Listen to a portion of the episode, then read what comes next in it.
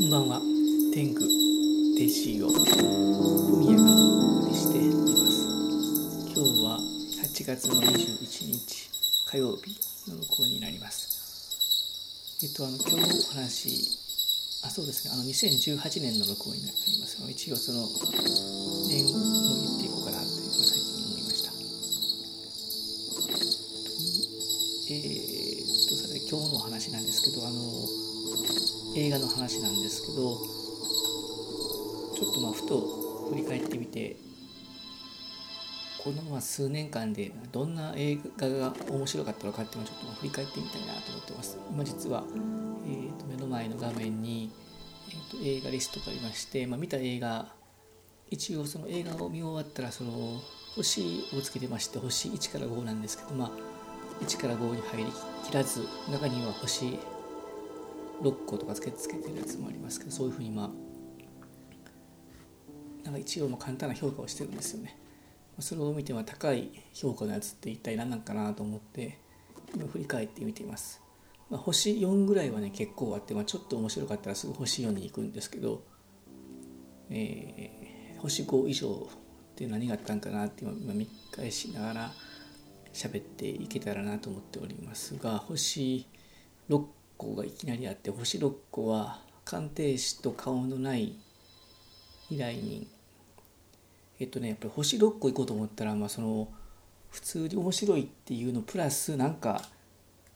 もう一個その鮮烈な特徴があるものが多くてこの鑑定士と顔のない依頼人っていうのはすごいその映画としてのストーリーも面白かったんですけどねすごい画面が綺麗かったんですよ。画面の美しさっていうかねその絵がいっぱい出てくるんですけどその絵の飾り方とか、まあ、雰囲気とかなんとも上品な感じでもその映画1個がある種の映像作品化してるかのような気がしたんですよね。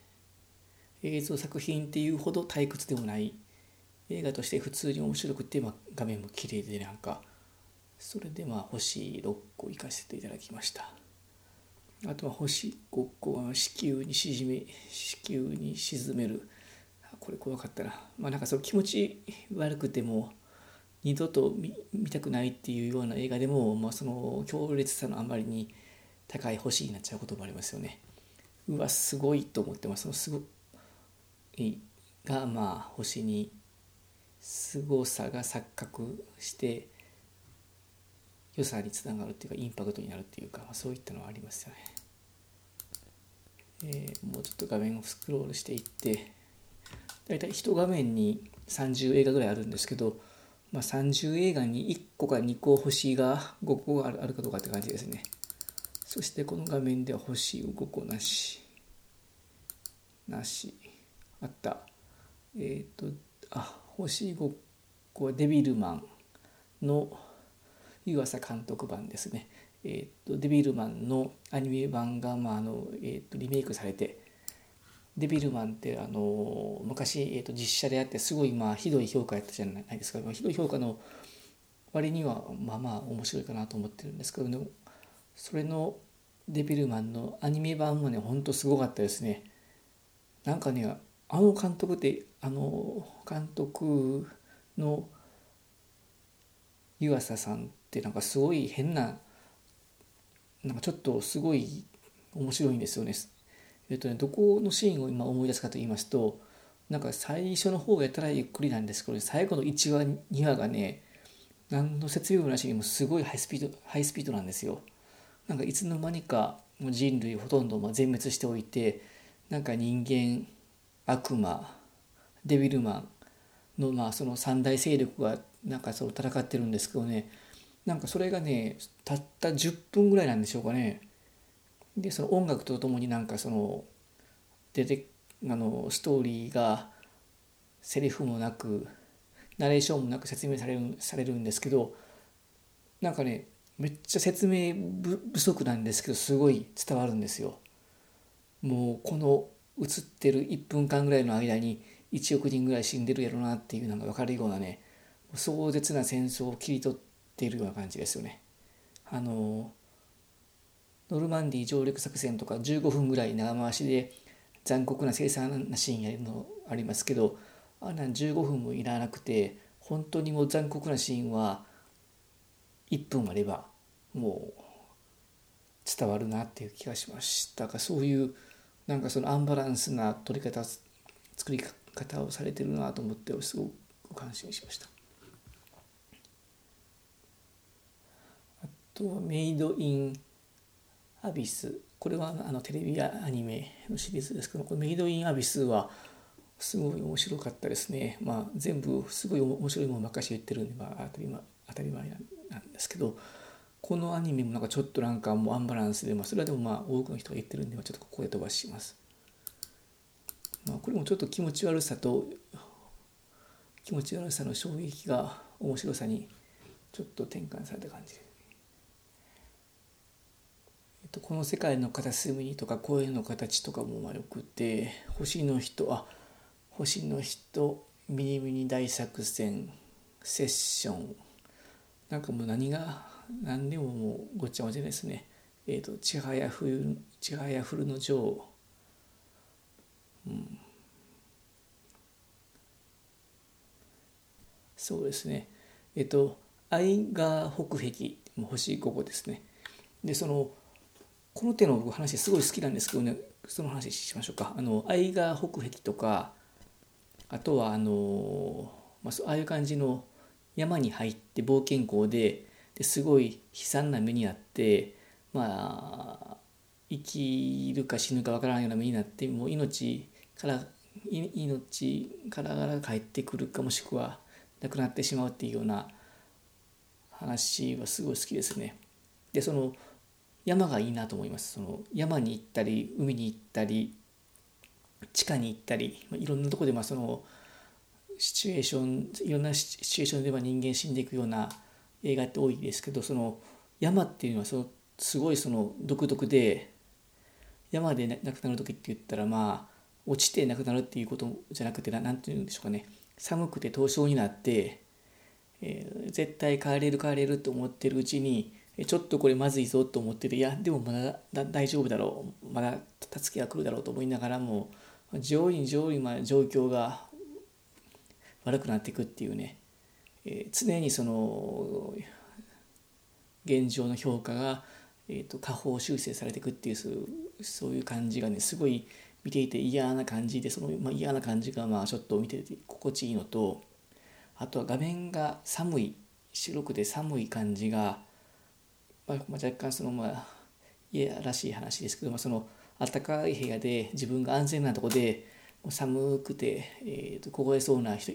人たちを見るっていうのはねすごいなんかその、まあ、ギャップが、まあ、その自分の安全な位置っていうのがすごい、えーと、心地よく感じますよね。それでまあそのじわじわ人が苦しんでいくのでまあ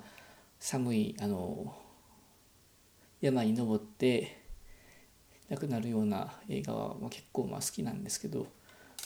まあ、その中でもその愛川北壁はまあすごい面白かった記憶があるんですけどまあどんな話だったかちょっと覚えてないですね。でもこのこの手の話もよくあるのは何て言うんでしょうかね凍傷になってなんかその、うん、凍傷になって多分無事に帰ったとしても切断せない、はい、意思してる部位を切断しなきゃいけないんだろうなとかっていうような何とも言えないその絶望感っていうのがねすごいなあのすごいそのうんその最悪が転じてまあ見てて、まあ、興味深いって感じなんでしょうかね。まあ、まあ、どんどんいきましょうか。えっ、ー、と、ラストワールド、ザ・ギバー、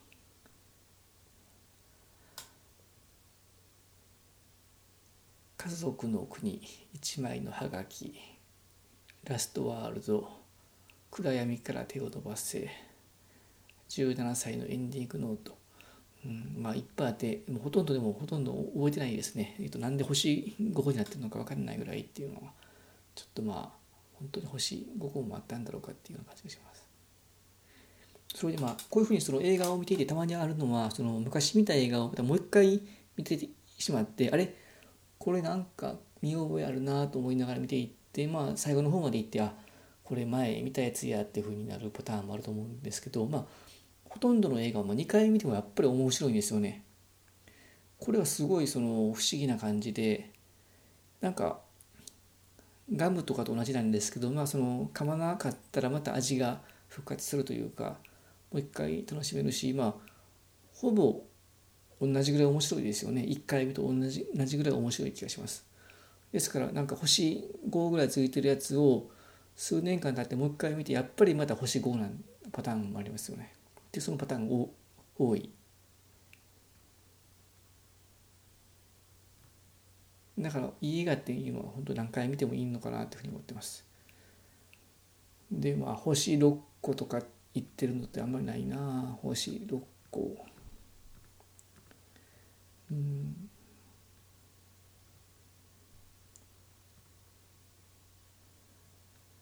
やっぱりその、まあ、何が面白いってそうだね。まあまた今度話しましょうか。うん。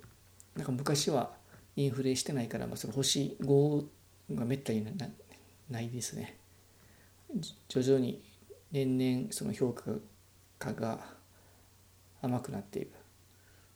中には星6個ありましたねえっ、と天元突破グレン・ラガンの、うん、映画のやつが、まあ、星6個もあれはすごい面白かったですね。やっぱりそのまあテレビアニメの方がまあ星6個いきやすいですねやっ。まあその理由は何でかちょっと分かんないですですけど。まあ、えっと、ここ一瞬の突破力っていうかそういったその感動のピークみたいなのがやっぱりそのテレビアニメの方がやっぱ作りやすいような気がしますよね、まあ、全て作り物なんで。えっとこれ一回そのお話ししたいなと思ってたんですけどその漫画を見てアニメを見て、えっと言ってること分かるでしょうかね。えっとえっと漫画があってそのテレビアニメがあってでその漫画の続きを読むと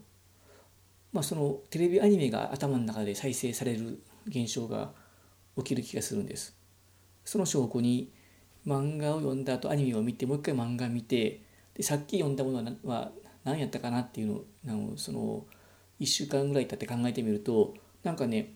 あれを漫画で読んだのかアニメで見たのかその区別がつかなくなるような気がするんですよね。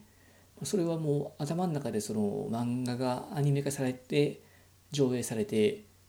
いるんだと思います。でその漫画アニメ化自動上映プロセスは一旦アニメを見ないとねその対応付けっていうかその声優声の割り当てとかアニメの動いてる感じとかのその設定のパラメータが埋まってないんでできないんですけども一旦それがまあ埋まって変換できるようになると、まあ、全部片っ端からアニメ化していって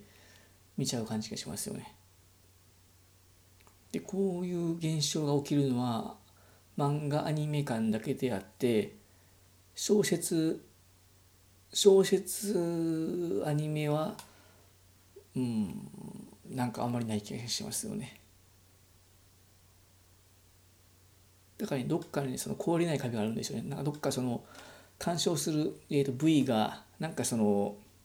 映画と小説と漫画と違ってて漫画とアニメは多分同じ部位を使ってるんで、まあ、混同しちゃうんだと思うんですけど